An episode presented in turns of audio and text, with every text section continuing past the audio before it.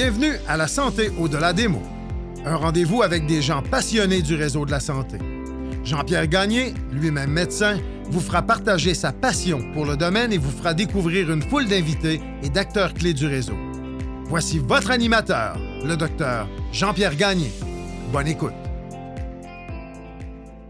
Diplôme d'études supérieures en médecine d'urgence, formation complémentaire à Harvard, médecin conseil au CHUM en fluidité hospitalière et en intelligence artificielle, directrice adjointe des services professionnels à l'Institut universitaire de cardiologie et de pneumologie de Québec, ancienne directrice médicale nationale du préhospitalier. Ce ne sont là que quelques-unes des qualifications et expériences de mon invité de cette semaine, Dr. Élise Berger-Pelletier.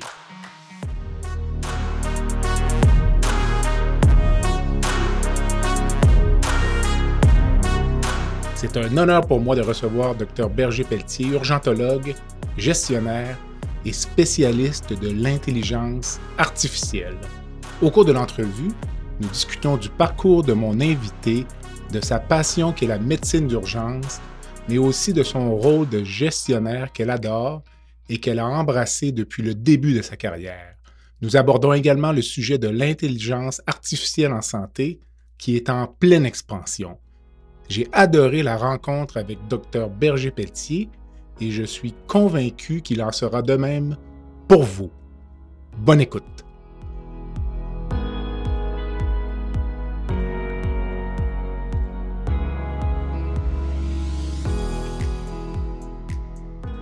Je prends un court moment pour remercier les partenaires qui supportent le balado. Groupe Conseil Beauchamp-Beaulieu-Dessureau-Toupin, associé à la financière Banque nationale, gestion de patrimoine, le groupe Tige, qui compte quatre concessionnaires automobiles dans la région de Québec, et Go Mouton.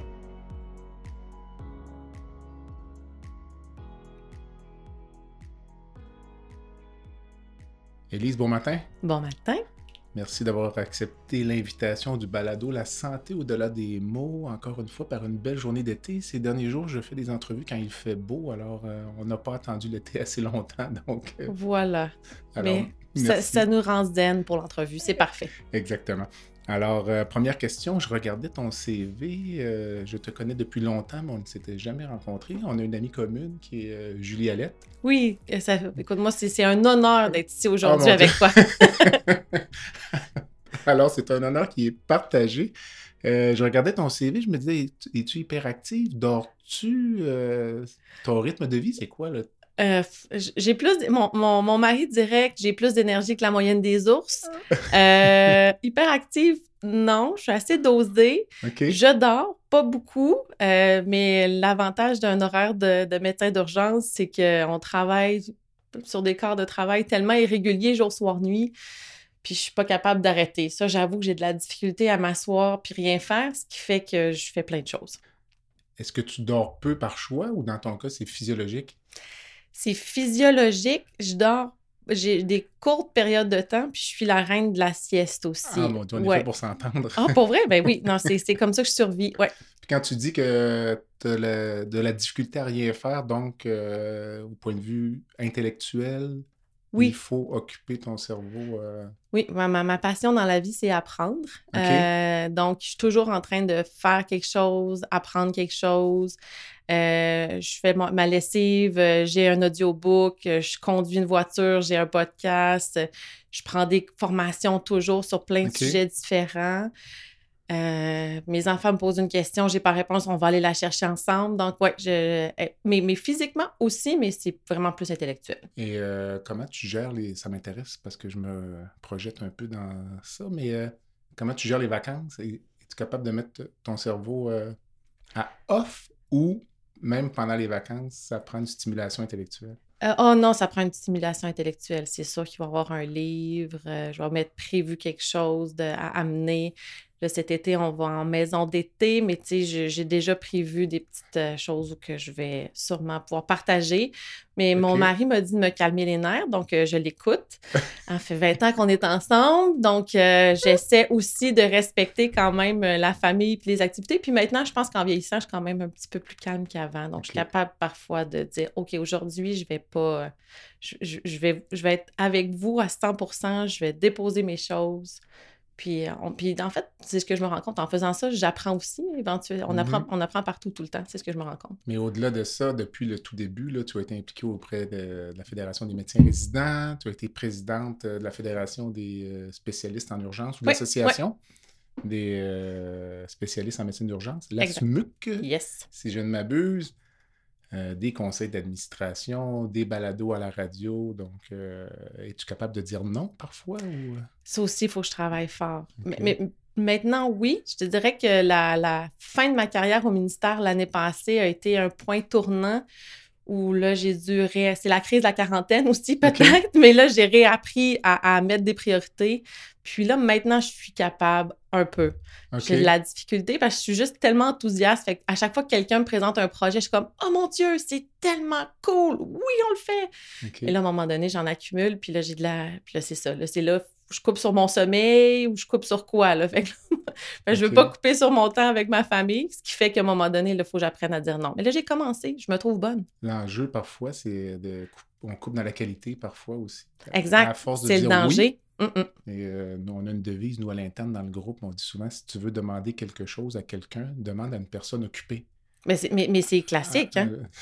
Ah, Puis, c'est la chose la plus vraie. Puis en fait, c'est presque étudié même au niveau psychologique, c'est que les gens qui sont extrêmement organisés, très impliqués, souvent, c'est eux qui vont toujours être capables justement de rajouter. des fois, c'est justement, on me demande pour euh, faire euh, une émission de quelque chose, ou Ah, Élise, on a un document révisé, veux-tu le regarder? Ou Élise, il y a une conférence dans trois semaines, j'aimerais ça que tu présentes. Puis oui, parfait, je vais le faire. Puis on dirait que je suis habituée à réarranger mon horaire pour que ça rentre. Mm-hmm. Mm.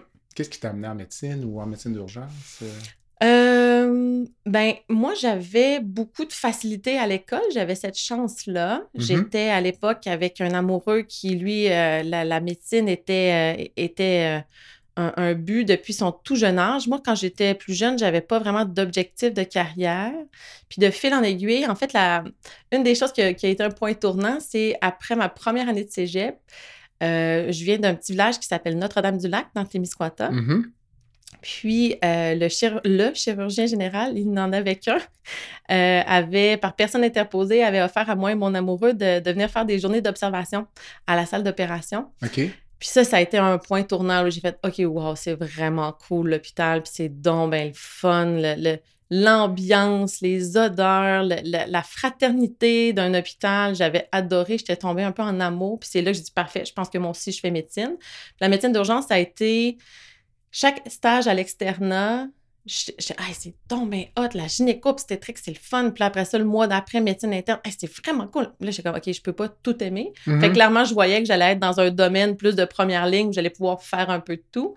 Puis la médecine d'urgence spécialisée, c'est ce que j'aimais sur une résidence de cinq ans, pouvoir faire des stages dans toutes les spécialités, me former dans. C'est ce que j'aime, c'est le diagnostic beaucoup, la stabilisation. Fait que ça fitait parfaitement avec ma personnalité. Donc, c'est un peu comme ça, c'est de fil en aiguille. Euh, puis j'ai été chanceuse. Euh, médecine d'urgence, c'est quand même contingenté comme mm-hmm. programme. Fait que j'ai eu la chance d'étudier à l'Université Laval, puis j'ai adoré euh, mes années de résidence. Avec le temps, es-tu encore contente de ton choix là, de, cette spécialité-là? Les, les, dernières années sont pour tous les médecins d'urgence, mais je pense que c'est vrai pour tout le monde qui travaille en milieu hospitalier. Il y a eu un gros boost d'adrénaline en début de pandémie. Puis là, depuis ce temps, on sent tous, je pense, les travailleurs de la santé, tout acabit, particulièrement au milieu hospitalier, à quel point là, on, ne répond plus à la demande. L'urgence en subit beaucoup les conséquences. Puis là, c'est beaucoup plus difficile. Puis émotionnellement, c'est challengeant. J'ai vraiment l'impression de ne pas donner un service de qualité comme il y a 7-8 ans. Ben, en fait, ça fait 12 ans que je fais ça. Mm-hmm. Euh, fait que je trouve ça plus difficile. Puis c'est sûr que maintenant que j'ai trois enfants, ben là, l'horaire jour, soir, nuit, euh, une fin de semaine sur deux, une fin de semaine sur trois, deux fins de semaine sur trois, c'est plus. C'est moins évident, on va dire ça comme ça. J'adore encore quand j'ai des cas particuliers que je réussis à trouver le diagnostic, puis que les, mes collègues en, spécialité me disent Hey, good job, ou quand tu stabilises, tu sauves une vie. Bon, ça arrive de moins en moins. Mm-hmm. Mais maintenant, tu sais, j'ai d'autres champs d'intérêt dans la pratique médicale. Je suis quelqu'un qui aime particulièrement tout le volet de la gériatrie, euh, justement, soins de fin de vie, soins palliatifs. Puis c'est presque rendu notre pain puis notre beurre à l'urgence, particulièrement à l'urgence sur civière. Hum, Fait que, tu sais, c'est différent. Est-ce que je ferais ce choix-là si maintenant, 12 ans plus tard, euh, éclairé, il y a des journées où je doute. Mais en même temps, je sais pas ce que je ferais d'autre. Cette euh, incertitude face au cas que tu vas voir, tu en parlais tout à l'heure, tu aimais faire de tout, euh, mais vas-tu travailler encore le matin avec, je dirais pas de l'anxiété, mais une, crainte ou par rapport au cas que tu vas rencontrer? Ou... Non, c'est complètement évacué? C'est non, j'ai les, les, rares fois ou les, les, les, rares cas où mes surrénales euh, travaillent très fort, c'est vraiment les cas de réanimation pédiatrique parce que hmm. c'est très peu fréquent. Euh, on a beau faire nos, nos formations. Puis c'est toujours dramatique. Les noyades ou des choses comme ça. Les, les, les traumas, les noyades, c'est. Les... fait que ça, les, les rares fois que ça arrive, on a un stress incroyable. On a beau se former, faire des simulations, aller faire nos, nos PED ALS, etc les quelques fois que ça arrive dans une année, c'est jamais agréable. C'est les rares fois où je suis anxieuse, focus, mais anxieuse de me dire, mon Dieu, il faut rien qui arrive, puis il faut qu'on soit bon, puis il faut qu'on il faut qu'on le sauve coûte que coûte. Puis des fois, on sait que ça n'arrivera pas. Justement, les, les traumas qui arrivent déjà décédés à l'hôpital, on sait que le taux de survie est de 0 mm-hmm. Puis là, c'est toute la gestion émotionnelle. Puis je pense aussi le fait d'avoir eu des enfants, ça a changé ma perception parce qu'on l'empathie est différente. Là, on, dit toujours l'empathie, c'est se mettre dans la peau de la personne devant nous, mais là, comme mère, d'annoncer à une mère que son enfant est décédé, c'est vraiment différent comme feeling. OK. Mm. Mais euh, tu parlais de. Le sens aussi de ma question, c'était. Euh, j'étais un peu comme ça quand j'ai commencé, la vision romantique de la médecine, aimer tout, même en chirurgie. Donc en chirurgie générale, quand on finit notre résidence, on est quand même assez omnipotent. On peut traiter une embolie pulmonaire, une crise de cœur, un infarctus, euh, une thrombophlébite, euh, on fait de tout. Puis avec le temps, moi personnellement, j'ai réalisé qu'il y avait quand même des personnes meilleures que moi pour faire beaucoup de ces choses-là. Puis éventuellement, il y a une forme de confort à faire plus souvent les mêmes choses. Et donc, euh, puis on devient meilleur dans ce qu'on fait. Dans l'urgence, c'est difficile parce que on ne sait jamais ce qu'on va voir, ou finalement tu tombes par avoir quand même 80% du temps à peu près le même éventail de, de pathologies? Bien, en fait, oui, c'est ça. Je pense qu'on est à 80% dans le même éventail de pathologies. Euh, la douleur rétrosternale, l'embolie pulmonaire, euh, la, justement la douleur abdominale, parce que moi, ils viennent avec des plaintes, puis il faut que je fasse le mm-hmm. diagnostic. Il reste que c'est, comme je disais, c'est la personne âgée en, diminution de, d'état général, c'est ça, c'est 80-85% Fait que les, les, les, tiroirs dans mon cerveau sont très, très bien huilés, puis sont habitués. Fait que, mm-hmm. évidemment, mais comme probablement toi dans ta pratique, il y a un 10-15% de choses, tu fais Ah, OK, c'était pas prévu ça, ou mm. Ah, cela m'embête, puis c'est là où justement, il faut avoir de l'autodétermination sur OK, ça, c'est au-dessus de mes limites. On va, on va donner la porte. Exactement. Mm, mm. Puis d'avoir, ça fait 12 ans que je suis dans le même milieu de pratique aussi. Fait que je, je connais tous mes collègues, je connais toutes les habitudes. Puis c'est ça, je pense que les, premières années d'expérience, c'est là où justement on se met nos, limites dans OK, ça, je sais, je vais me rendre jusque-là. Puis après ça, je vais passer au suivant. Mm. Puis nous, l'urgence, une chose qui est peut-être particulière dans notre pratique, c'est pas juste la. Il y a le bout de médecine, mais il y a un gros bout de gestion de, plancher mm-hmm. que peut-être vous vivez moins dans d'autres spécialités. C'est que moi, je passe ma vie à jouer à, au casse-tête puis à mettre des, à des patients sur civière, puis là, j'ai plus de place. Fait que là, il faut que j'en sorte un pour en rentrer un autre. La salle de réanimation est pleine, il y a une autre ambulance qui arrive, lui, il faut que je le mette là. Puis ça, là, cette gestion quasi constante de lui, il faut que je le libère, lui, il faut que ça, c'est quand même lourd dans la tête d'un médecin d'urgence, puis c'est très différent, mais ça fait partie de notre quotidien. Puis ça, des fois, c'est pire presque d'aller de, palper un abdomen pour un abdomen aigu. Mmh. Et ben, tu parlais de gestion, tu aimes la gestion, puis je lisais un peu ton parcours, puis je me demandais si tu étais un, euh, une médecin qui fait de la gestion ou une gestionnaire qui a fait un cours de médecine, tellement tu t'es impliqué précocement dans des tâches de gestion, des conseils d'administration. Euh, à chaque occasion, on dirait que tu embarques dans le train. Donc, euh. C'est une excellente question. C'est clair que là, je, je, pense à mes collègues au ministère qui sont gestionnaires de carrière. Il y aurait honte de penser que je suis gestionnaire et médecin.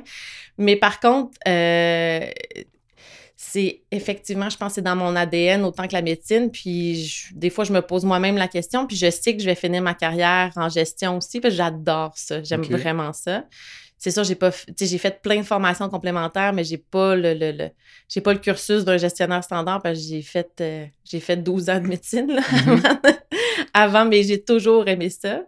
Puis en fait, tu sais, je dis toujours, moi, le, ce qui m'anime le matin quand je me lève, oui, il y a, d'aller travailler, soigner des patients, mais c'est changer notre système. Mm. Ça me fait trop de peine de voir des gens arriver à l'urgence que c'était leur dernier recours.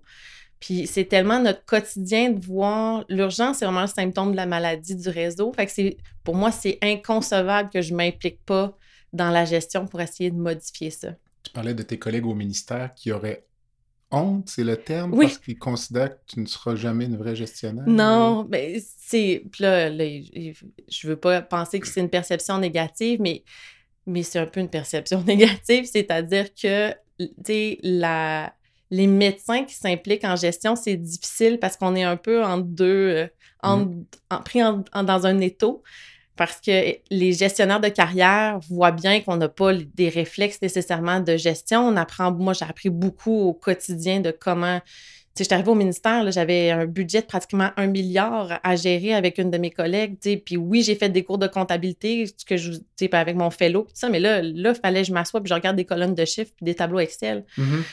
Puis j'ai eu une collègue adorable qui m'a appris à tout vérifier, à recontre-vérifier. Bref, fait que c'est ça. Fait que pour eux, des médecins qui s'impliquent en gestion, c'est pas des vrais gestionnaires. Puis en même temps, mes collègues qui sont médecins me regardent puis clairement ils me voient comme une gestionnaire. Fait qu'on est, c'est ça. Je me sens des fois un peu imposteur partout.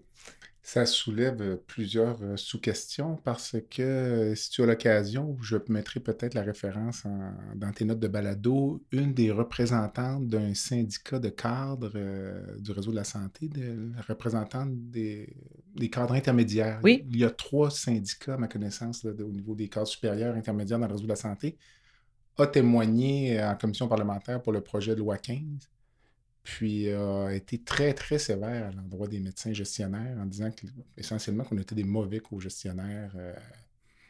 et moi, personnellement, ça m'a quand même relativement heurté parce que je me dis, lorsque nous ne sommes pas dans la salle, qu'est-ce qu'ils disent dans notre dos? Et j'ai écouté ça, euh, c'est ah, ben je, je, vais, je vais vouloir l'écouter, effectivement, mais, mais c'est une perception qui est réelle. Puis au contraire, qu'elle dise en commission, je trouve que c'est une bonne chose parce qu'il faut crever l'abcès. Euh, puis le problème, en fait, c'est très bien étudié hein, dans, dans, tout ce qui est de, des études de, la gestion des sciences de la santé les meilleurs modèles dans le monde, il y a une co-gestion euh, médico-administrative ultra forte. On a des médecins impliqués, les, les, les, fameux DSP, les chefs, il y a des directeurs médicaux dans plusieurs positions. Pense à Cleveland Clinic, pense à tous les gros consortiums américains, entre autres. Même chose quand je regarde en Angleterre, en Australie, tous les systèmes de santé qui sont qu'on considère de qualité ont des médecins gestionnaires partout dans leur strate. Fait que c'est faux de penser qu'on peut gérer un système sans médecin. C'est la chose la plus absurde au monde. Mm-hmm. Par contre, il faut que nous aussi, comme médecins, à un moment donné, on s'auto-analyse puis qu'on ne peut pas gérer comme on pratique la médecine. Puis je pense que c'est là où il y a plusieurs gestionnaires que ça peut déranger, c'est qu'on est très autonome, très affirmé. On est habitué d'avoir un patient devant nous, de prendre une décision et que le patient, le nursing, on est les leaders naturels d'une équipe de santé avec notre clientèle. Ça se modifie de plus en plus. maintenant, on parle de décisions partagées avec nos patients, tout ça, mais c'est la même chose en gestion. Il faut, il faut changer notre position quand on est médecin gestionnaire. Il y en a certains qui ont de la difficulté, puis au Québec particulièrement, c'est tellement négatif comme perception un médecin gestionnaire. C'est négatif du point de vue des gestionnaires, puis c'est négatif du point de vue des médecins. Mm. Fait que les quelques hurluberlus dans mon groupe, là, c'est pas facile à vivre toujours au quotidien, mais je vais persévérer parce que je, je suis consciente de l'importance. Il faut des médecins autour de la table pour dire non, non, ça, ça fonctionne pas. On va faire ça différemment ou très bonne idée, mais on va le modifier comme ça. Il faut qu'on soit là mais il faut aussi que les décideurs voient l'avantage de nous impliquer davantage, justement. Un, argument d'un invité que j'ai reçu récemment, j'ai reçu Dr. René Roux, qui a été, euh, que tu connais sûrement. Oui, oui, oui. Euh, tout un personnage. Dr. Roux euh, parlait dans son entrevue dans le réseau de la santé du point de vue des gestionnaires d'une forme, entre guillemets, en anglais, d'inbreeding, de co-sanguinité, dans la mesure où beaucoup de gestionnaires passent par le même moule font essentiellement les mêmes formations, les mêmes maîtrises. Puis finalement, peut-être que la valeur ajoutée de ces formations-là de gestion est relativement faible. Que je sais pas si... Alors que nous, en médecine, par exemple, lorsqu'on va aller faire une surspécialité, on n'ira pas la faire dans l'hôpital en face. Non, même que c'est interdit. Aller le plus loin possible. Exact. Je ne sais pas si ça, tu as une opinion. Là, ben, j'ai une opinion similaire. Euh, puis, puis j'ai lu, euh, comme je disais, je lis beaucoup. Euh, je ne sais pas si tu as déjà eu la chance de lire le livre de Lawrence G. Peter du principe de Peter. Et il y a aussi il y a un deuxième tome sur les solutions du principe de Peter. Mais c'est absolument savoureux. Écoute, ça a, écrit, ça a été écrit dans les années 70 et on lit ça en 2023. On est comme, oh mon Dieu, c'est quand même encore d'actualité. Mm-hmm. Ce, que, ce que ce livre-là décrit, en fait, c'est que dans des organisations d'envergure, le, réseau de la santé, on pourrait faire le parallèle, je le connais moins, réseau d'éducation, puis toutes les grandes, grandes entreprises, Desjardins, probablement que c'est un peu comme ça aussi, c'est que tout le monde essaie de gravir les échelons, et c'est toujours la personne au-dessus de toi qui va décider si tu es compétent ou pas et qui va te nommer à une position supérieure. Puis le principe dit tout le monde tend vers son niveau d'incompétence. Ça, c'est la phrase qui m'a toujours fait rire. Mm. C'est qu'on va toujours accumuler de l'expérience. Vous allez être une bonne infirmière, on va vous mettre assistante infirmière. Vous allez faire après ça infirmière-chef. Vous allez pouvoir devenir directrice clinique de je sais pas quoi. Mais à un moment donné, vous allez atteindre un niveau où peut-être que vous vous sentez plus à l'aise ou que ça ne fonctionne pas, mais on ne va pas vous redescendre sur le terrain. Vous allez rester directrice, puis là, vous allez faire de la translation. OK. Puis là, je ne veux pas penser qu'il y a des gens incompétents partout, c'est pas ça le point, mais c'est juste que ce que Dr. Roux dit, c'est effectivement le cas. On forme beaucoup nos gens dans notre système, puis c'est souvent d'étape en étape dans un établissement de santé, dans un ministère, les gens vont avoir eu des formations et avoir côtoyé toujours les mêmes gens toute leur carrière. Mm. Fait que moi, c'est une des raisons pourquoi j'ai, j'étais allée chercher ma formation de gestion à Boston, c'est que je voulais justement comprendre d'autres systèmes de santé, puis c'est l'avantage d'aller à Harvard. Là. On a étudié des systèmes indiens, des systèmes européens, de partout dans le monde. Je suis toujours en train de me comparer et essayer de comprendre, mais nous, on, pourquoi on est différent. Puis l'autre chose qui n'aide pas, c'est qu'on est quand même francophone dans un milieu anglophone. Tu sais, quand tu vas au Canada, les gens souvent voyagent de province en province. Le, nouveau directeur des services professionnels d'un hôpital ontarien euh, arrive de Vancouver. Au Québec, c'est moins le cas. Veux, pas, on, est francophone, on, se côtoie beaucoup ensemble. Puis ça, je pense, c'est un désavantage Tout à fait. Ben, en fait, même au Québec, je pense qu'on a le réflexe de bouger souvent le moins possible même pour l'université, la plupart des gens s'attendent ou veulent aller à l'université dans la ville où ils habitent, Mhm. alors qu'aux États-Unis, je pense que c'est presque un échec si tu vas à l'université dans ta propre ville. J'ai l'impression que les jeunes veulent aller le, plus loin possible. Euh, dis-moi, comment ça vieillit une urgentologue? Je me questionne à savoir à long terme. Euh, ah, on continue à travailler la nuit? comment ça fonctionne? Euh, oui, euh, non, ben, ça dépend. C'est très variable d'un de, hôpital d'un service à l'autre. Donc, euh, nous, dans notre service, tout, le monde est, tout le monde est égalitaire. C'est une des valeurs fortes de mon service, ce qui fait qu'on va faire, je peux faire des nuits en théorie jusqu'à la fin de ma carrière à l'Hôtel Dieu de Lévis. tu savais qu'avec les urologues, on est les médecins qui ont la plus basse espérance de vie. Ah Donc, oui? Oui, oui, oui, dans les études sur l'espérance. Puis c'est fascinant, c'est 10, 15 ans moins. Il y a les urologues, j'ai pas, pas 10, compris. 15 ans. Ah oui, c'est vraiment, c'est catastrophant quand je regarde ça.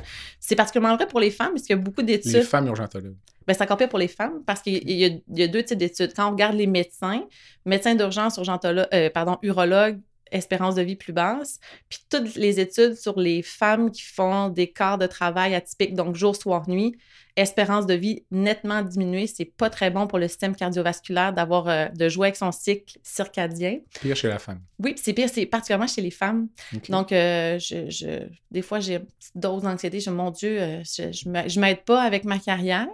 Mais c'est de plus en plus difficile, par contre. Je regarde quand j'ai commencé, puis maintenant, j'ai beaucoup de difficultés à dormir après minuit.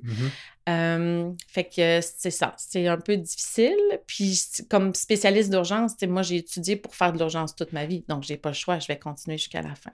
Donc, tu ne pourrais pas faire de la pratique en médecine familiale non. après 20 ans d'urgence? Tu n'es pas formé pour faire ça? Exact. Est-ce que tu as des collègues euh, qui ont été confrontés à ça? Puis qui ont... Nous, dans le fond, dans la spécialité, le, le on est comme là, moi, j'ai fait une formation en gestion. Souvent, c'est d'aller chercher des positions au niveau du leadership puis de administration, professeur, quelque chose comme ça. Fait que souvent, vers plus vers la fin de carrière, souvent les gens justement vont aller prendre des positions à l'université, euh, justement en gestion dans le système. C'est souvent comme ça qu'on va aller balancer, donc diminuer un peu le côté clinique pour augmenter euh, ailleurs puis avoir un équilibre de vie différent. Que c'est comme ça, ben, c'est particulier à l'Université Laval, mais c'est comme ça qu'on est formé. Puis je regarde, ben, l'autre chose, c'est que ça tellement changé la pratique d'urgence. Et je regarde mes collègues qui sont plus vers la fin de carrière. Quand ils ont commencé leur, carrière en médecine d'urgence, ils dormaient la nuit. Il n'y en avait pas de patients. Maintenant, je vois 30 patients par nuit, des fois 40. Mm-hmm. Fait que là, c'est que c'est beaucoup plus exigeant sur le système, la pratique actuelle. Fait que j'ai. Pour vrai, j'anticipe un peu les 20 prochaines années sur le volet clinique parce que je ne vois pas comment je vais pouvoir continuer à avoir autant de patients tout le temps, toute ma vie, parce qu'à un moment donné, je pense que je vais être fatiguée. Mais est impossible de penser avoir une accommodation pour l'âge ou les plus âgés. Bien, je pense qu'on aura moins de quart de nuit. On n'aura pas le choix. Je pense que ça va faire partie des choses qu'il va falloir envisager. Il y a quand même beaucoup de services dans. J'ai eu la chance de voir beaucoup de services d'urgence dans la province où c'est comme ça. Après 20 ou 25 ans, tu as la possibilité d'arrêter de faire des quarts de nuit. Avant de passer, je veux vraiment, encore une fois, tu parles d'une espérance de vie diminuée de 10 à 15 ans. Oui, je, je vais regarder. C'est un problème de santé publique. Oui, oui, oui. Puis c'est parce que c'est deux petites spécialités. Fait que je ne sais pas pourquoi, mais je, je, vais, te, je vais te sortir l'étude. OK, parfait. Parce que c'est. J'utilise trop le mot épouvantable, mais euh, ça pourrait s'appliquer. Oui, puis tu sais, puis ce que l'étude citait pas, c'est est-ce que c'est des morts par suicide? Est-ce que c'est traumatique? Tu sais, j'essayais de comprendre pourquoi il y avait une si grosse différence, là. Puis euh, je, je sais pas. L'étude ne l'expliquait pas. Parce que je vais le présenter à mes collègues urologues oui. à Saint-François d'Assise. Dis-moi, euh, tu travailles encore pour le ministère euh, dans certains mandats? Oui. As-tu un devoir de réserve aujourd'hui ou euh? Écoute, si tu savais les choses que j'ai signées en quittant, et c'est assez impressionnant pour vrai. Là. puis j'étais pas sous-ministre, fait que j'imagine pas quand on est sous-ministre, mais c'est oui, il y a beaucoup de choses que je ne peux, tu pas, ne peux pas dire. Ouais. Alors, une question à 100 c'est quoi le problème des, des attentes à l'urgence? As-tu des solutions simples qui auraient pu être mises en place, qui ne l'ont pas été ou d'autres... Euh? Il n'y a pas de solution simple, sinon j'espère que quelqu'un l'aurait fait. Mais c'est l'urgence, tu disais, c'est le symptôme de la maladie du système, c'est vraiment le déséquilibre entre l'offre et la demande. Et l'urgence étant le seul endroit dans le système québécois que c'est un accès universel. On dit jamais non ça, ça n'existe pas nulle part ailleurs. On va cogner au bureau du médecin de famille, on va se faire dire non, on va, la pharmacie est fermée la nuit. Euh, là, maintenant, c'est les listes d'attente pour les consultations. Si je veux voir un dermatologue, il faut trouver un médecin de famille pour ensuite de s'aller voir un dermatologue. Bon, on pourrait parler du volet privé qui commence à se pointer le nez depuis 4-5 euh, ans au Québec. Mais c'est ça, l'urgence déborde parce que l'offre est insuffisante et la demande est trop importante. D'un point de vue de soignant puis de spécialiste de la santé, évidemment, on se dit que des fois que la demande n'est pas toujours pertinente. Donc, il Donc, il y a beaucoup d'éducation populationnelle qui est super important. Les gens, foncièrement, veulent pas venir à l'urgence. Il n'y a à peu près aucun patient que je vois qui dit ah, je, je, me suis levé un bon matin, j'avais le goût de venir à l'urgence. Par contre, je me suis levé un bon matin puis je voulais régler mon mal de dos depuis six mois puis j'ai pas trouvé de place où aller, fait que je viens vous voir docteur à l'urgence. Moi, je considère comme c'est une mauvaise utilisation du service, mais ils ont nulle part où aller. Mm-hmm. Fait qu'il y a un bout d'éducation sur la demande, puis on la mesure mal, la demande. On n'a aucune idée de, la demande. On ne sait pas qui, quoi, comment, comment on consomme. Si j'étais une entreprise privée, puis j'étais la boss du système de santé, clairement, je voudrais savoir c'est quoi ma demande. Puis de l'autre côté, on a une offre qui, pour diverses raisons, diminue tranquillement parce qu'on n'a plus les ressources parce que justement, c'est plus complexe qu'avant. Les gens se fatiguent davantage. Puis je les comprends, ceux qui peuvent dire ben moi, ma clinique, je la ferme après que j'ai vu 20 patients. J'aimerais beaucoup ça faire ça, mais c'est pas possible. Fait que c'est ce qui fait que l'urgence déborde. C'est qu'il y a peu d'offres, trop de demandes, puis le goulot d'étranglement, l'accès universel est à l'urgence. Fait que nous, il faut qu'on se dépatouille avec tout ça. Les patients couchés à l'urgence qui ne montent pas sur les étages. Ben ça, c'est euh, ça. ça, c'est un autre enjeu. Exact. Puis ça, c'est une, je dirais, c'est une de mes fiertés de, de, mes quelques années au ministère. Évidemment, je n'étais pas la seule à, à marteler ce message-là, mais clairement, le ministre actuel l'a compris. Puis je trouve que le message a changé par rapport à il y a 10 ans. C'est que l'urgence, c'est la porte d'entrée de l'hôpital. Puis si ça bouchonne, c'est que c'est l'hôpital au complet la fameuse fluidité hospitalière, c'est tout Mhm. ça qui fonctionne pas. Fait que les civières où les gens stagnent 24-48 heures, ben c'est pas juste de la faute de l'urgence, c'est tout l'hôpital qui fonctionne pas. Fait fait. qu'il faut tout travailler ensemble pour que ça s'améliore. Parce que la- du point de vue de- des médecins spécialistes, l'analyse que l'on en fait, c'est pourquoi les patients restent à l'urgence, c'est parce qu'il n'y a pas de lit sur les étages. Pourquoi il n'y a pas de lit sur les étages? C'est parce qu'il n'y a pas de place en ressources d'hébergement. Donc, euh, finalement, puis là, on est tout le temps en train de regarder les délais à l'urgence, mais ce n'est pas ça le problème. La quantité de patients, je parle pour mon hôpital, là, la quantité de patients qui sont catégorisés NSA, donc Mhm. un niveau de soins alternatif. Ouais. Donc, ces patients sont techniquement libérés sont encore couchés dans un lit. C'est plus, c'est plus grave que ça, mais tu as tout à fait raison. C'est. Il y a un bout comme philosophique qu'il va falloir réfléchir parce que clairement, on a. Puis c'est occidental, là, c'est pas propre au Québec. Mhm. On avait oublié un détail important avec toutes les avancées de la médecine. Moi, la, la- la statistique la plus intéressante de toutes les statistiques de l'univers, c'est la statistique de l'espérance de vie en santé. Donc, la santé publique est capable de mesurer ça depuis bien des années. Ça, là, ça stagne depuis 20-30 ans dans tous les pays occidentaux. On a augmenté l'espérance de vie année après année, mais l'espérance de vie en santé stagne, ce qui fait qu'on a un plus grand écart entre oh, je suis autonome et je, je vais vivre mais, 10, 15, 20 ans non autonome. Puis ce bout-là, là, d'un point de vue d'organisation de réseau occidental, je pense, ben, je sais pas si les gens ne l'avaient pas vu venir, mais là, c'est un poids sociétal monstre. Fait que présentement, l'hôpital, comme tu dis si bien, sert de système de protection pour nos personnes qui sont non autonomes puis qu'il faut s'occuper. Puis là, nous, ce qu'on vit à l'urgence, de plus en plus de personnes âgées qui sont amenées en ambulance en disant il ne peut plus retourner chez lui. OK, est-ce qu'il est malade? Non. Il est malade chroniquement. Il n'est pas malade de façon aiguë. Donc, l'hôpital sert de pont vers des milieux de vie alternatifs, comme tu le disais si bien, les niveaux de soins alternatifs. Mais l'autre chose aussi qui est quand même un problème dans les hôpitaux, parce que c'est mon dada, c'est ce que je fais depuis un an, c'est qu'il y y a deux vitesses. L'urgence puis les étages, c'est pas la même vitesse tu sais, je, je fais de la coordination médicale, puis j'ai visité tellement d'hôpitaux, puis c'est- ça me fait rire parce que je le vois, tu sais, nous, là, des fois, on est presque agressif de la façon qu'on sort les patients, parce que, comme je te dis, De l'urgence. de l'urgence, parce que là, je suis comme, non, non, vous comprenez pas, vous pouvez pas rester. Moi, j'ai quatre ambulances, il faut que vous sortiez. Mais à l'étage, des fois, c'est, ah, ben, c'est pas grave, il partira demain. Ah, mais c'est pas grave, tu sais, son lift arrive juste à soir. Ah, mais c'est pas.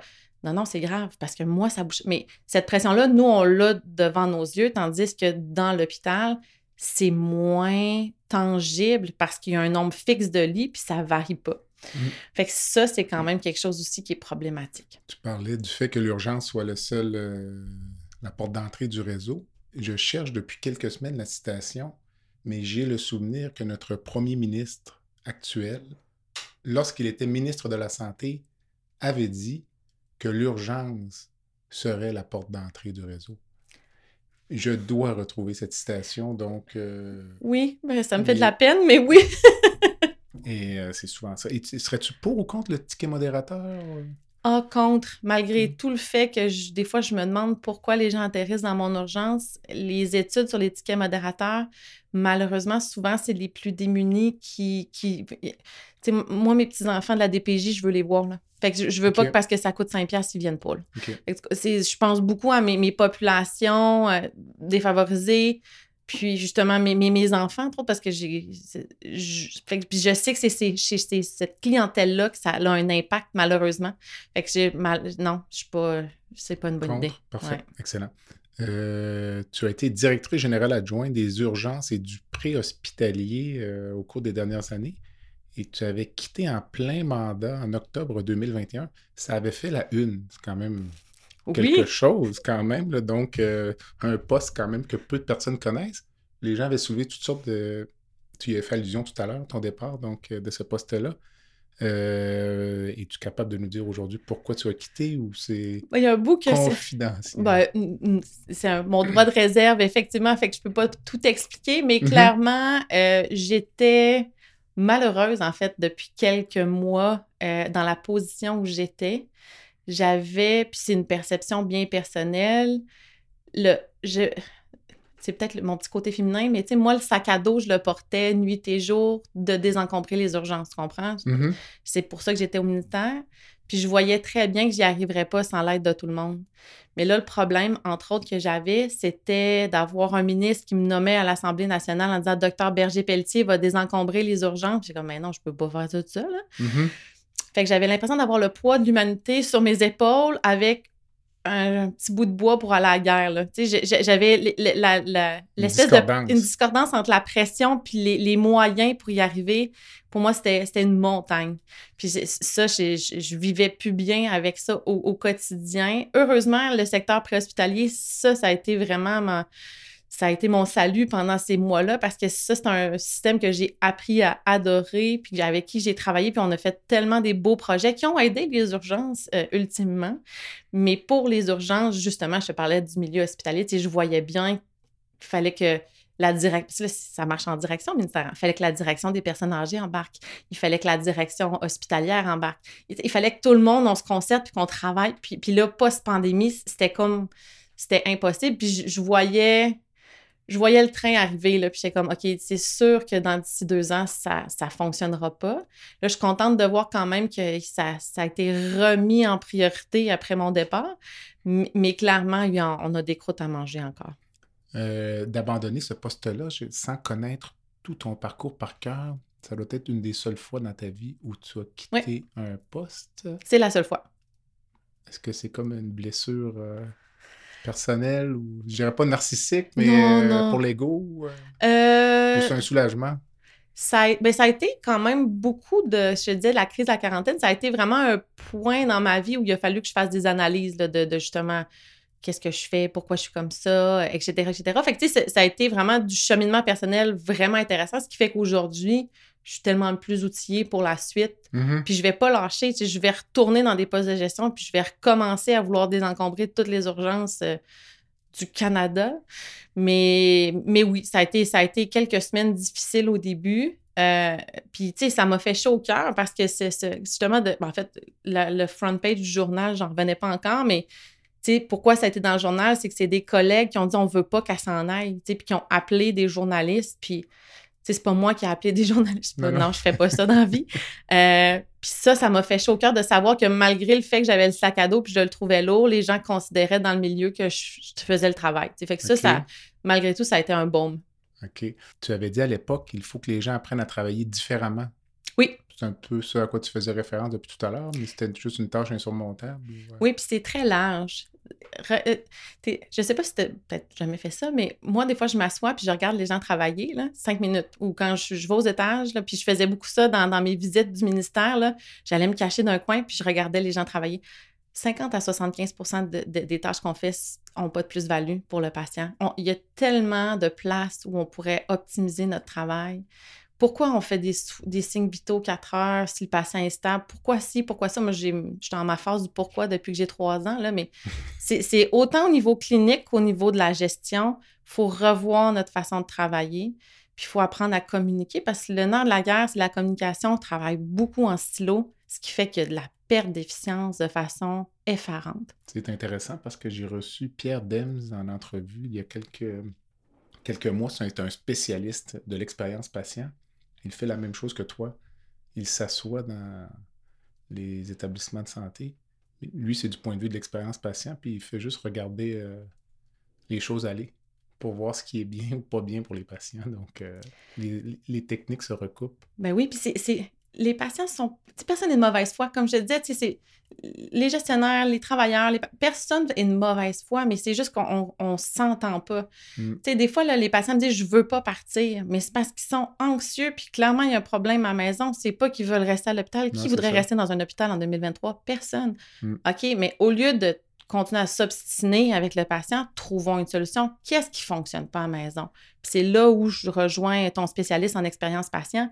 Il faut voir ça différemment. Puis moi, j'ai beaucoup aimé toutes mes tables, mes, mes comités où j'avais justement des fameux patients partenaires qui étaient assis à côté et disaient Là, moi, là, ça faisait trois semaines que j'étais à l'hôpital. Il me dit j'ai mon congé, mais j'attends le cardiologue qui signe mon congé parce que c'est le consultant. Puis là, je dis Ouais, mais pourquoi je peux pas? C'est tellement de détails comme ça. Je suis comme ben, Vous avez bien raison. Ça fait, pas de sens. Tout à fait. Avais-tu l'impression, lorsque tu as quitté ce poste-là au ministère, que ça pourrait te fermer des portes éventuellement? Ben oui. Euh, est-ce que c'était une crainte ou. Oui, oui, puis ça n'est encore une. Pour avoir vécu la même chose personnellement dans la dernière année? Oui, oui, oui, oui. puis, je pense que ça m'en a fermé, en fait, certainement. Surtout que ça a été pseudo-médiatisé. Je ne veux pas me donner trop d'importance dans la vie, là, mais, mais oui, clairement. Mais c'est correct. Je veux dire, j'avais besoin de le faire, puis je suis vraiment plus forte maintenant que je l'étais quand j'ai quitté. Fait que ça fait partie du chemin, c'est un peu la vie. Hein? Je veux dire, on, trace un chemin, mais oui, c'est une inquiétude. Puis Québec, Québec, la province étant un gros village, hmm. tout le monde se connaît. Donc, euh, mais tu sais, j'ai les valeurs à bonne place, j'ai toujours fait mon travail du meilleur que je pouvais. Puis je me dis, c'est ça qui va compter à la fin. Puis si j'ai pas tel poste ou tel poste, ben tant pis, c'est pas grave. On prend une courte pause. Le podcast La santé au-delà des mots est une présentation du groupe conseil Beauchamp, Beaulieu, Dessureau, Toupin de la financière Banque nationale Gestion de patrimoine. Comme nous croyons que la santé financière fait partie de la santé globale, nous sommes heureux de nous joindre au docteur Jean-Pierre Gagné pour vous souhaiter une bonne saison de la santé au-delà des mots. Tu veux lancer ton propre podcast mais tu ne sais pas comment t'y prendre? Pas de problème. Mouton Marketing peut t'accompagner de la conception au lancement envoie ton idée de podcast à bonjour à commercial gomouton.com. Bonjour à commercial g. L'univers du podcast t'attend.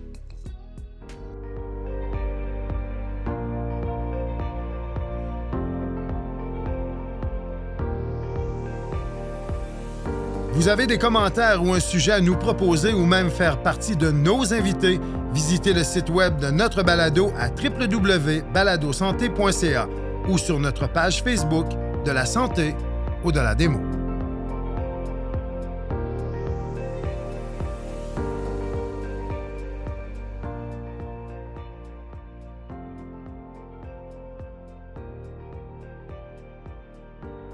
Élise, c'est quoi l'intelligence artificielle pour toi?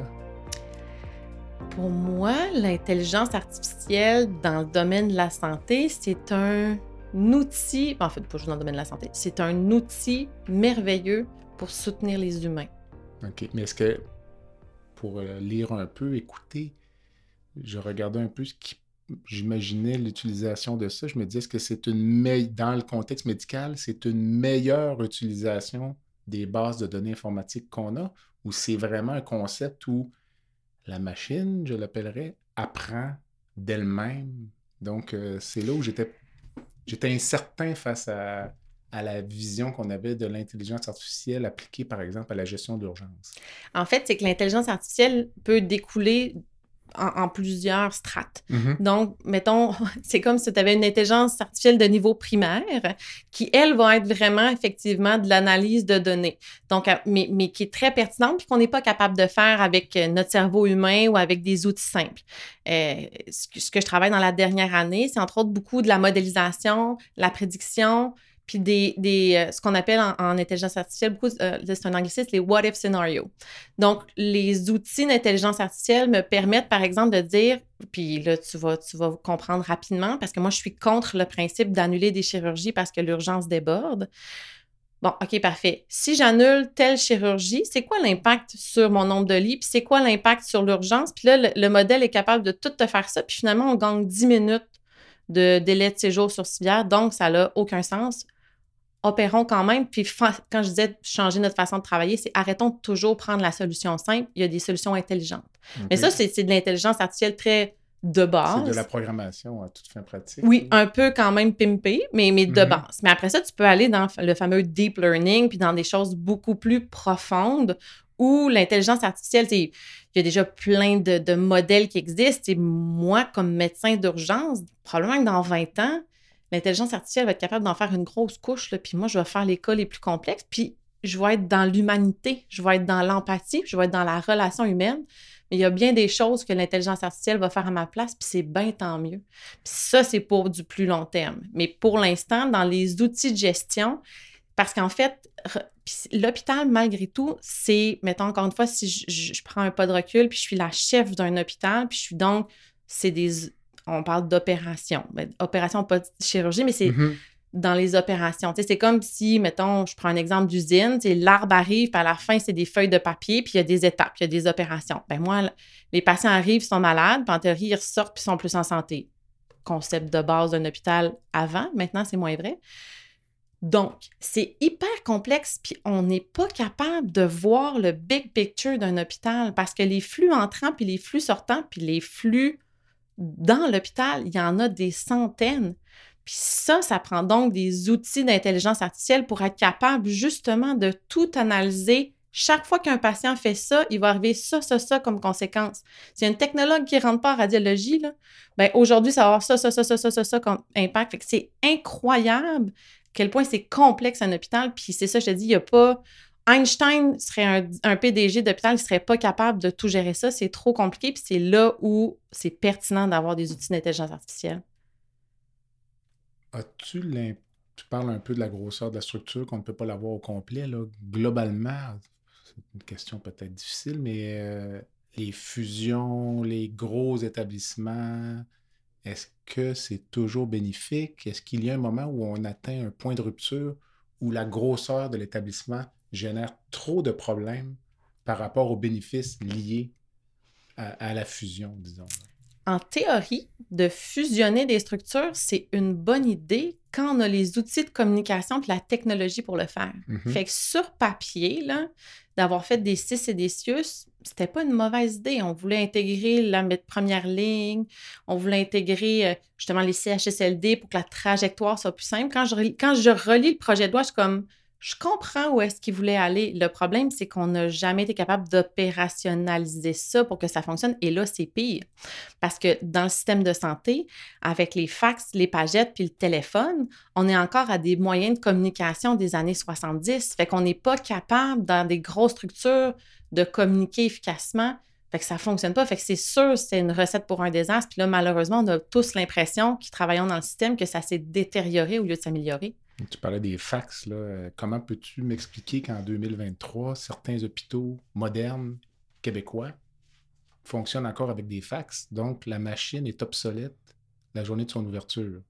Toi, quand tu prends du recul, euh, comment tu vois ça? Moi, je vois ça avec un certain scepticisme. ben, en fait, c'est qu'il y a deux choses. Tout ce qui est volet technologique, puis ça, c'est quelque chose que j'ai appris euh, dans mes années d'expérience ministérielle. Les processus d'acquisition sont devenus complètement effarants. Fait qu'à chaque fois qu'on veut acquérir une technologie dans un système public québécois, ça prend 5 à 10 ans si on suit le processus standard. Fait c'est impossible d'avoir de la technologie de pointe puisqu'il faut rentrer, là c'est les, les, d'écrire les, les DI, les DO. Puis je m'excuse, c'est toutes des lettres, les demandes de ci, les demandes de ça, c'est analysé, ça revient, il faut le corriger. C'est incroyable. Fait qu'à chaque fois qu'on fait une demande technologique, malheureusement, les désuètent notre technologie, notre technologie quand on a l'approbation. Fait que ça, c'est un gros problème. C'est des processus, puis il faut simplifier la chose. L'autre problème qu'on a, c'est qu'on est toujours en train de construire l'avion en volant. C'est quand on intègre une nouvelle technologie dans un hôpital, on ne peut pas dire je ferme l'hôpital trois jours, j'installe mes bébelles, je fais des tests, puis après ça, on réouvrira dans trois jours pour voir si ça fonctionne. Fait que ça, c'est quand même très délicat. Encore une fois, si j'étais en entreprise privée, c'est très difficile de dire du jour au lendemain, parfait, j'intègre une nouvelle technologie, puis je ne change pas mes opérations courantes pendant la journée. Puis ça, on n'est pas très bon pour le faire non plus. Mais c'est une expertise qui existe. Il faut juste l'acquérir, puis il faut juste avoir nos experts autour qui nous aident. Tu sais, la journée où on a eu les applications des banques pour pouvoir faire des transactions, ils n'ont pas tout fermé guichet le lendemain. ils ont laissé les guichets. Donc, tranquillement, il y a eu une transition. Puis là, maintenant, ils peuvent fermer de plus en plus de guichets parce que tout le monde le fait sur son téléphone. Mais mm-hmm. dans le système de santé, on n'a jamais fait ça. Fait que c'est pour ça qu'on est encore au fax. À chaque fois qu'on a essayé d'intégrer quelque chose, puis là, rajoute avec ça tout le volet légal sur la confidentialité de la donnée. Hmm. Puis c'est particulier au Québec, c'est pas pour rien que les lois sont en train de changer avec le projet de loi 3 puis tout ça. On a vraiment une psychose sur la, donnée confidentielle puis la perte de données. Quand j'ai fait ma formation continue, ils montraient quand euh, en Angleterre, il y avait basculé vers un, nuage pour une base de données X, je me souviens plus. Puis devine quoi, à un moment donné, il y a eu des hackers qui sont rentrés dans la base de données, puis ils ont eu des problèmes. Est-ce que ça les a empêchés de faire ça? Non, mais ils géraient le risque. Ils se sont dit, c'est plus gagnant pour notre population de faire ça, puis que l'information se transmette à tout le monde, avec un risque potentiel qu'un jour un hacker va rentrer dedans, que de se dire qu'on va encore garder le papier partout parce qu'on a peur d'avoir des pirates qui vont venir euh, voler nos données. Mhm. que la gestion de risque aussi est ultra conservatrice dans notre système, ce qui fait qu'on change très peu parce qu'on est, je sais pas, tu as quand même beaucoup d'expérience dans le réseau, c'est très conservateur. On a de la difficulté à innover dans le volet de la gestion parce qu'on veut jamais prendre de risques. C'est sûr que quand tu parles à un chirurgien, tu parles à une personne conservatrice. Il faut être conscient. Moi, je pense qu'on a des personnalités conservatrices parce qu'on est très réfractaire au changement. Comme médecin, en raison des risques liés au changement. Il y a beaucoup d'évidence en chirurgie sur des choses simples auxquelles les chirurgiens ne vont pas adhérer parce qu'ils ont toujours fait les choses de telle façon. Donc, ils vont se faire dire, ben, changer telle technique pour faire une anastomose digestive. On a une étude randomisée qui démontre que ça fonctionne mieux, ça reste ouvert plus longtemps, il y a moins de complications. Tu vas avoir des excellents chirurgiens qui ne changeront pas parce qu'ils ont toujours fait les choses d'une autre façon. Je considère qu'on est gens conservateurs. Moi particulièrement, j'ai tendance à attendre souvent, laisser les autres peut-être essayer avant. Mais là, je ne te parle pas de gestion, je te parle de, de médecine. Mais là où tu parlais, où les médecins peuvent être des mauvais gestionnaires, c'est que je pourrais comprendre qu'on transpose certaines facettes de notre personnalité de médecin à un, rôle de gestion. donc, euh, je suis un peu en désaccord avec ça. On est là pour ça. Mais en fait, c'est que c'est. Ça aussi, c'est bien étudié. Tu sais, les fameuses courbes d'innovation, euh, Simon Sinek, tu sais, le, le, il y a un 1 qui sont les innovateurs, 1 à 5 et après ça, il y a les, les encore une fois, en anglais, les early adopters, mais les adopteurs précoces, tu as la population moyenne, puis tu as la fin qui sont les gens les plus dans la courbe, qui sont les plus conservateurs.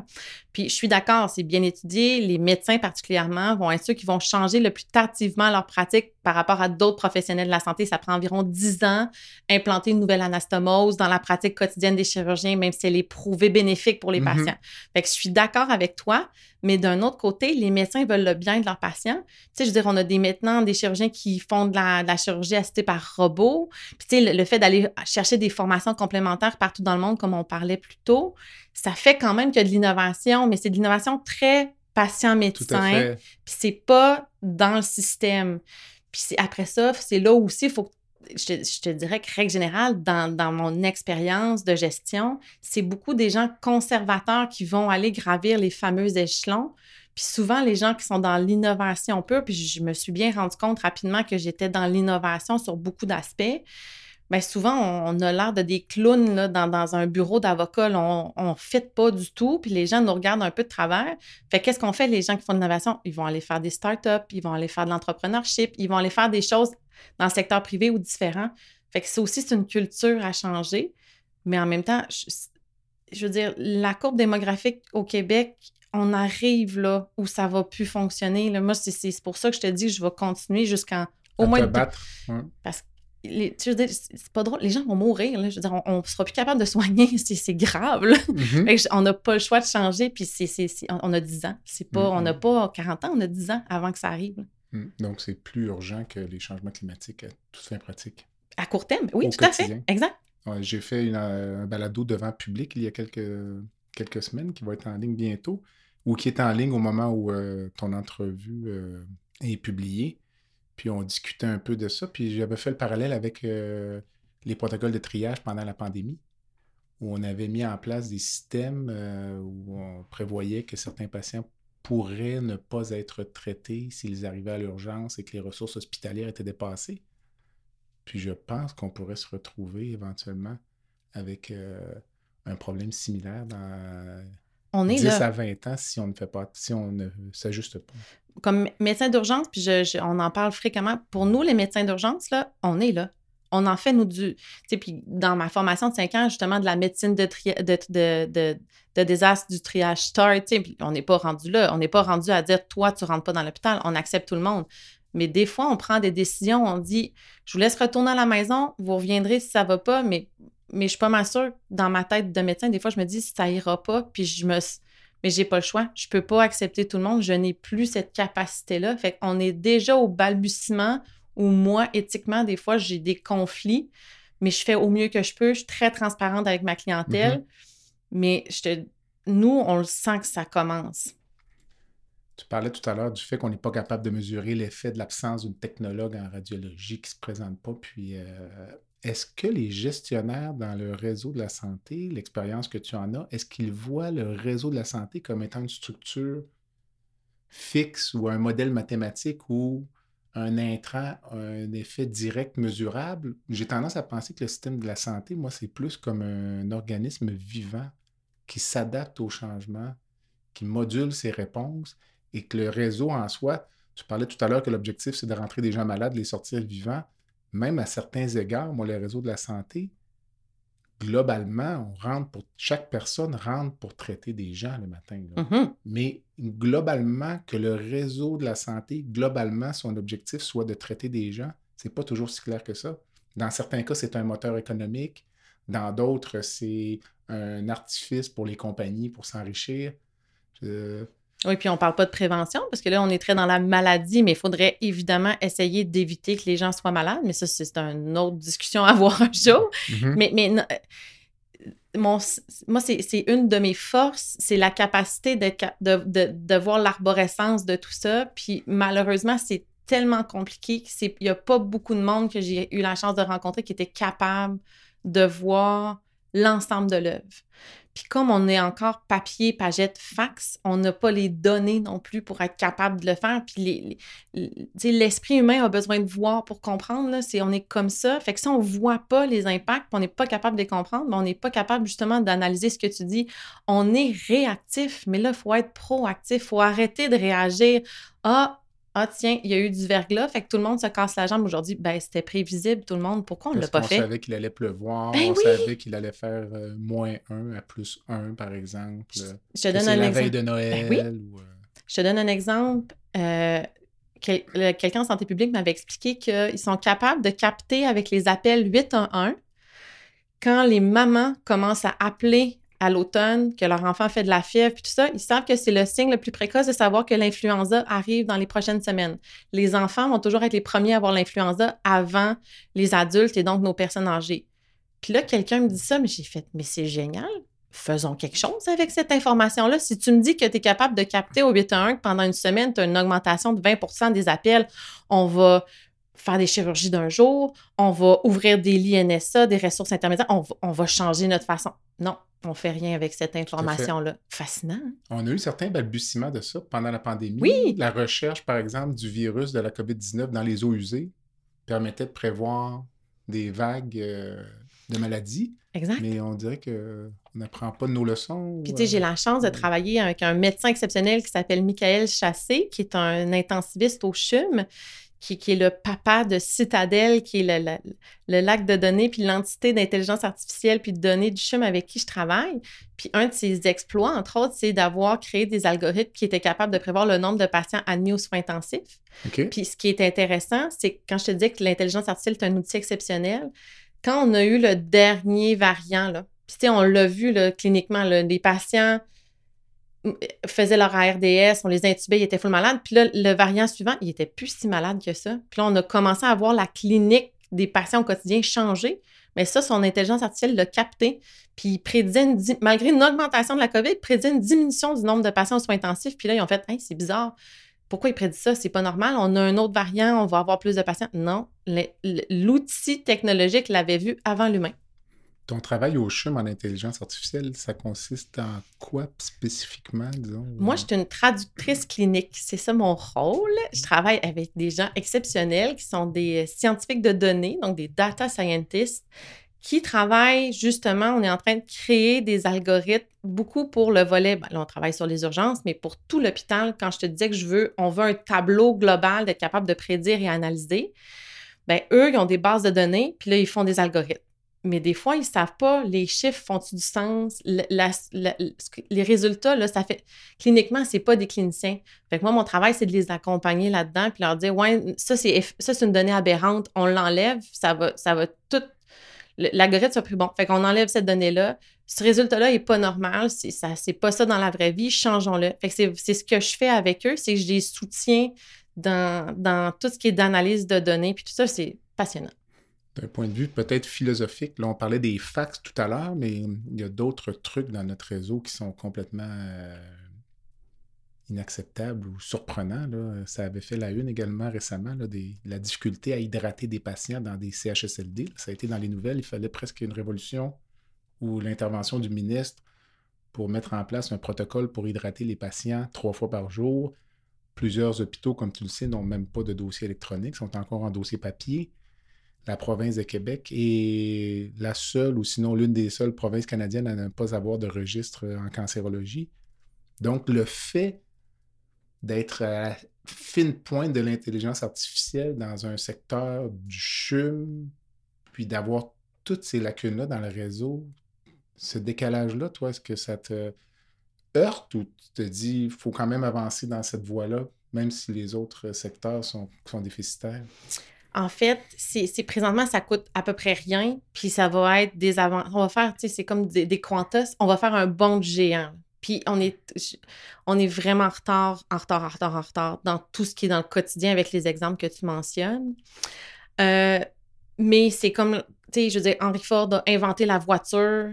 Il s'est pas dit, ouais, le cheval, ça fonctionne quand même. Tu sais, je veux dire, faut aller vers l'intelligence artificielle parce que c'est sûr que c'est ce qu'on a besoin pour offrir le service à la population. Fait qu'il faut avancer tranquillement tout en améliorant le reste. Mais moi, mon défi, puis je pense mon pari, c'est qu'on va être capable d'être tellement productif avec l'intelligence artificielle qu'on va faire vraiment des bons géants, qu'on va être capable enfin de, de, communiquer, puis de, de se donner les outils pour soigner nos patients.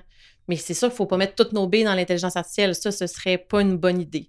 Fait que je suis d'accord avec toi. Il ne faut pas se dire Ah, euh, euh, je m'achète la voiture de l'année, mais je t'habille en guenille, ça fait pas de sens. Fait qu'il faut être capable de s'habiller correctement, puis avoir un auto correct aussi, puis avoir une qualité de vie. Fait que je fais le parallèle comme ça, mais clairement, il faut continuer parce que c'est la seule façon. Puis, puis on parle pas de médecine euh, personnalisée, on parle. J'écoutais ton entrevue sur euh, la métabolomique, la génomique, tu sais, je veux dire, ça va être ça la médecine de demain. Fait qu'il faut quand même aller vers là parce que ça va être majeur dans les 20 prochaines années. Toi qui pourrais être dans un poste de gestion euh, important au cours des prochaines années, je pourrais l'imaginer, comment jugulerais-tu l'enjeu de mettre de l'argent, par exemple, dans l'intelligence artificielle, à titre de ministre de la Santé, par exemple, ou autre? On va mettre de l'argent vraiment dans la, science-fiction à toute fin pratique, dans, à certains égards, quand on parle de jumeaux numériques ou autres en sachant que certains secteurs ou certaines portions de notre population sont sous-traités ou maltraités. Comme, comment tu euh, ben, il faut y aller gérerais ça au point de vue administratif ou même personnel? Parce que ça peut être difficile? Il faut y aller par priorité. C'est-à-dire que présentement, un des aspects peut-être négatifs, c'est qu'on va un peu au gré du vent. Ah, il y a un problème. Tu sais, c'est un problème, une solution, un trou, une plug. Mais il n'y a pas le big picture sur où on mm-hmm. veut aller. Fait que là, premièrement, c'est priorisons. Est-ce que, tu sais, moi, personnellement, dans, ma vision futuriste, l'hôpital, on arrête de construire du béton, on soigne les patients dans leur milieu de vie le plus possible. Fait investissons dans tout ce qui est technologie où on peut observer le patient, tout ce qui est des outils. Tu sais, je voyais là maintenant, on peut coller un outil sur un mur puis voir une personne âgée circuler pour, pour pouvoir éviter les chutes puis tout ça. Ben, investissons là-dedans parce qu'on va en avoir de plus en plus. Fait qu'il faut aller vers là parce qu'on sait que notre population âgée va augmenter de façon faramineuse. Il y, a, un bout de stratégie dans d'investir dans les bonnes choses mm-hmm. quand tu parles de technologie qui, sont que tu sais que tout ça va faire du sens dans 10 ans. Puis l'autre chose, c'est qu'on n'aura plus de ressources humaines. Fait que si tu n'investis pas dans l'intelligence artificielle pour t'aider à, faire le travail d'un préposé bénéficiaire, d'une technologue ou d'un radiologiste ou d'un médecin d'urgence, on n'y arrivera pas. Mm. mathématiquement, là, on n'y arrivera pas dans la démographie actuelle. Fait qu'on n'a pas le choix. Fait que moi, si j'étais ministre ou whatever, je prioriserais trois, quatre affaires. Mais ça veut dire que je laisserais de côté d'autres choses aussi, malheureusement. Il y a des choses que peut-être je prioriserais moins dans les dix prochaines années, juste parce que je ne serais pas capable. Financièrement, on ne peut pas payer pour tout non plus. Mais c'est ça. C'est ça que je fais. Alors, le message est lancé, donc euh, les partis politiques vont t'appeler euh, au, cours des prochains jours. Dis-moi, euh, quelques questions en rafale pour conclure. Si tu n'étais pas médecin aujourd'hui, tu ferais quoi? je pense, ben là, j'aime beaucoup ce que je fais. Je pense que je serais comme euh, postdoc en sciences de la donnée. Je pense que je, serais dans mon bureau tout seul à faire des calculs mathématiques, un peu une Marie Curie de l'intelligence artificielle. Un retour aux études peut-être? Ah oui, probablement, oui. Excellent. As-tu une devise, un mantra, une phrase qu'on attribue euh, à Ellie? C'est quoi? Si tu demandais à mes enfants, ils diraient Maman dit toujours qu'il y a toujours une solution. Mais c'est vrai. Excellent. Via l'intelligence artificielle à certains égards. Puis des fois, c'est des solutions qu'on veut pas, mais il y en a une quand même. Le plus beau souvenir de ta carrière, si euh, ça se raconte, parfois c'est confidentiel. Ouais, en fait, j'en avais, j'en avais pas de précis. J'en ai pas de précis. Moi, c'est plus les fous rires, les, les, les cas des fois difficiles où on s'est fait des câlins après. L'esprit d'équipe, je suis quelqu'un beaucoup d'équipe.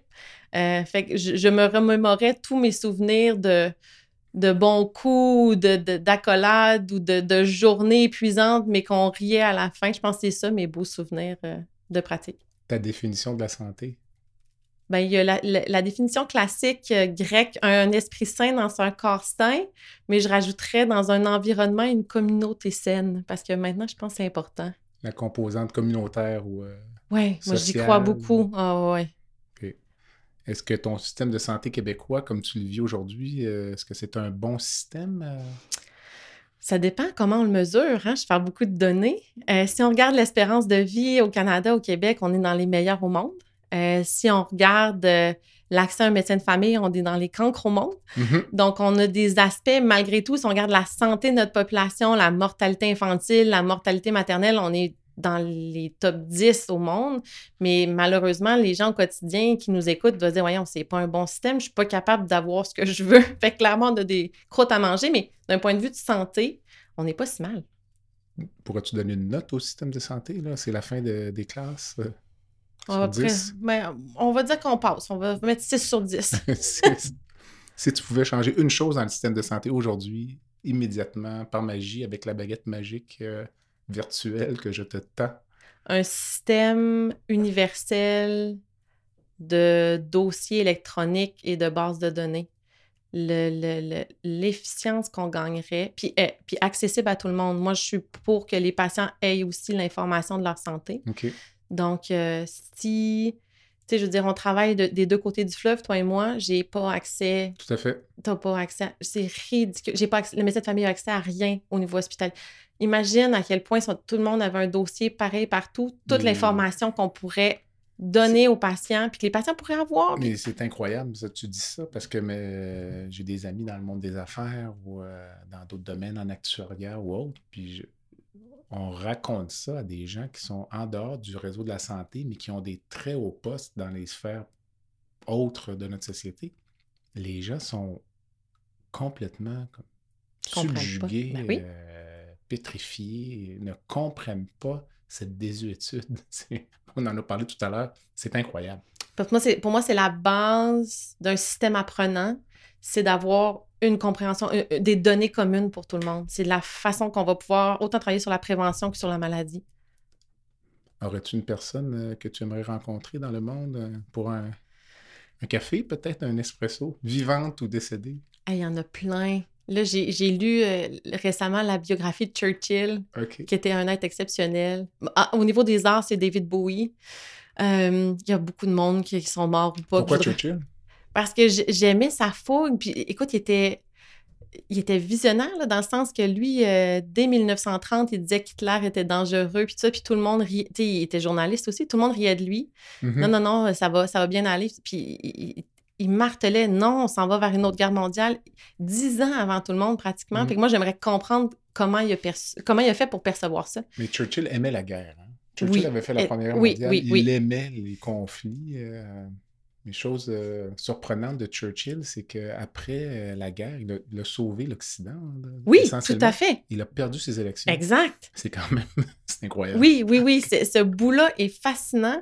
Mais moi, c'est vraiment le bout de petit enfant. Il disait Moi, je vais sauver l'Angleterre. J'aimerais ça essayer de comprendre comment il voyait autant d'avance. Le, bout visionnaire, pour moi, est vraiment, même si je, suis d'accord avec toi, il aimait la guerre. Et en plus, euh, auteur, peintre. Euh, oui, exact. Et, euh, Ça avait l'air d'un quelqu'un de très coloré. Est-ce que tu supportes une cause, une fondation? Ou... écoute, moi, je Présentement, je, je, pas dans mes dans mon je fais pas de bénévolat particulièrement, mais la cause que j'ai le plus à cœur, j'en ai mentionné, c'est beaucoup nouveaux professionnels, c'est vraiment le tout le volet de la personne âgée. Euh, puis le, pas personne âgée, personne âgée, mais c'est vieillir dans la dignité, pas mourir dans la dignité. Là, moi, je suis dans le vieillir dans la dignité. Puis ça, c'est quelque chose que j'ai très à cœur dans mon quotidien, expliquer à, nos personnes âgées la, vérité. Je trouve qu'on les infantilise beaucoup, mm-hmm. euh, mais c'est quelque, chose pour, quelque chose pour moi qui est une priorité. Puis, comme je te disais, parce que je vois le, je vois le tsunami arriver mm-hmm. aussi. Ils ont besoin d'être conscients de ce qui s'en vient, tout le monde. C'est intéressant parce que j'étais avec une amie orthopédiste, euh, Annie Déhay, de Sherbrooke récemment, puis euh, on pédalait avec un collègue chirurgien, quand même assez âgé en parfaite forme. Puis Annie avait employé l'expression en anglais de successful aging, mm-hmm. donc de vieillir euh, en beauté. Oui, mais c'est ça. Maintenant, il y a comme trois façons, c'est ce qu'ils disent, hein, le, vieillir de façon exceptionnelle, donc d'être vraiment là, de, de, pas son âge physiologique. Il y a le vieillir normal, puis il y a le vieillir pathologique. On a tous un billet travaillant à l'hôpital de voir beaucoup le vieillir pathologique, mm-hmm. mais on veut plus de successful aging, justement. Puis Mm. ça, pour moi, c'est une cause que j'ai à cœur le mot de la fin, est-ce que tout a été dit? As-tu une dernière pensée? Ou... Ah, écoute, euh, merci. En fait, ça fut fort agréable. J'ai pas de mot de la fin. Il me semble que je parle beaucoup. Donc, euh, encore une fois, j'ai dit que j'étais honorée d'être ici et je le pense encore après cette discussion. Ça a été très agréable. Alors, euh, merci beaucoup. Puis, je suis certain qu'on va remettre ça plus tard au cours des prochains mois. Super. Merci. Voilà ce qui complète le balado de cette semaine. Merci d'avoir été à l'écoute et le docteur Jean-Pierre Gagné vous donne rendez-vous la semaine prochaine pour un autre épisode La santé au-delà des mots.